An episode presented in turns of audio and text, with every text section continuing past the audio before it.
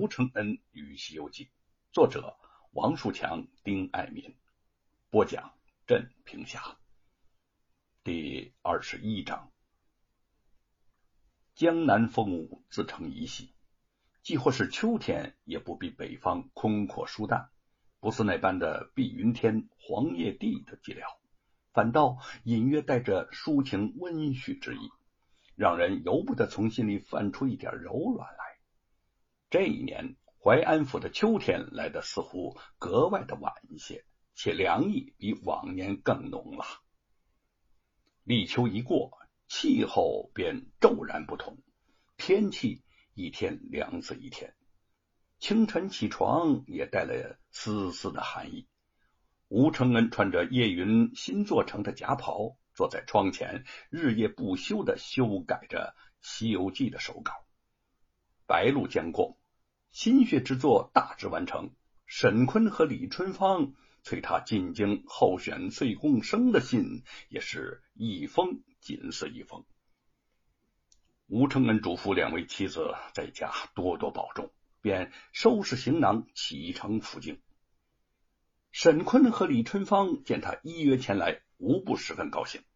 沈坤便赶往吏部去给吴承恩登记候选。一位姓张的知识见他是沈坤同乡好友，当下许诺一定尽快办理。在候选代职的时间里头，吴承恩便住在沈坤的府里，两个人每天谈论诗文。吴承恩也对《西游记》进行细细的删改增饰。这一天，沈坤和李春芳请吴承恩看戏，他们两个人知道啊，这。吴承恩痴迷美猴王，不约而同的选了一出《美猴王大闹天宫》的戏码。吴承恩见戏台上伶人扮相精美，演出的美猴王活灵活现，看的是十分入迷，感慨的说：“这些年来啊，只顾着埋头写书，很少看戏了。其实啊。”我若是从小不看这些戏文，不听那些古书，就没有我今天的《西游记》。因此，我决定《西游记》定稿之后不留我的名字，让《西游记》来自于民间，再回到民间吧。书稿之后不留名字，沈坤有些意外。他说：“你淡泊名利固然值得称道。”可你笔下的《西游记》和民间所流传的故事截然不同，你把那些零零星星的情节汇总成了一个起伏跌宕、引人入胜的完整故事。无论人物、情节还是宗旨，都被你有所深化，已经远非那些蓝本所能比及了。你是《西游记》当之无愧的作者呀！古往今来。做成花团锦簇文章却不留姓名者不乏其人，但或为避祸，或有隐情，或自惭身世，或不欲张扬。吴承恩皆非此类。为了《西游记》，他更不知道吃了多少的苦头。百年之后，若果无人知，岂不可惜吗？我写《西游记》可说是呕心沥血，抛身舍命。可是我写书的目的是弘扬正气和公道，没有丝毫扬名求利之念，所以呀，留不留名是无关紧要的事儿。吴承恩知道好友是替自己惋惜，但是他的主意既定，便不肯改变。他接着说：“只要百姓爱看《西游记》，百姓喜欢孙悟空，我能为人间留些正气，就死而无憾喽。”沈坤和李春芳对视一眼，正欲再说些什么，突然一队官兵气势汹汹的冲进了戏院，喝骂观众，场内顿时大乱。一个军官一脚踢翻戏台前的桌椅，对扮着美猴王的那个伶人大声的说道：“礼部有令，美猴王的戏属于禁演之列，尔等再若唱这猴戏，定斩不饶。都听清楚了吗？”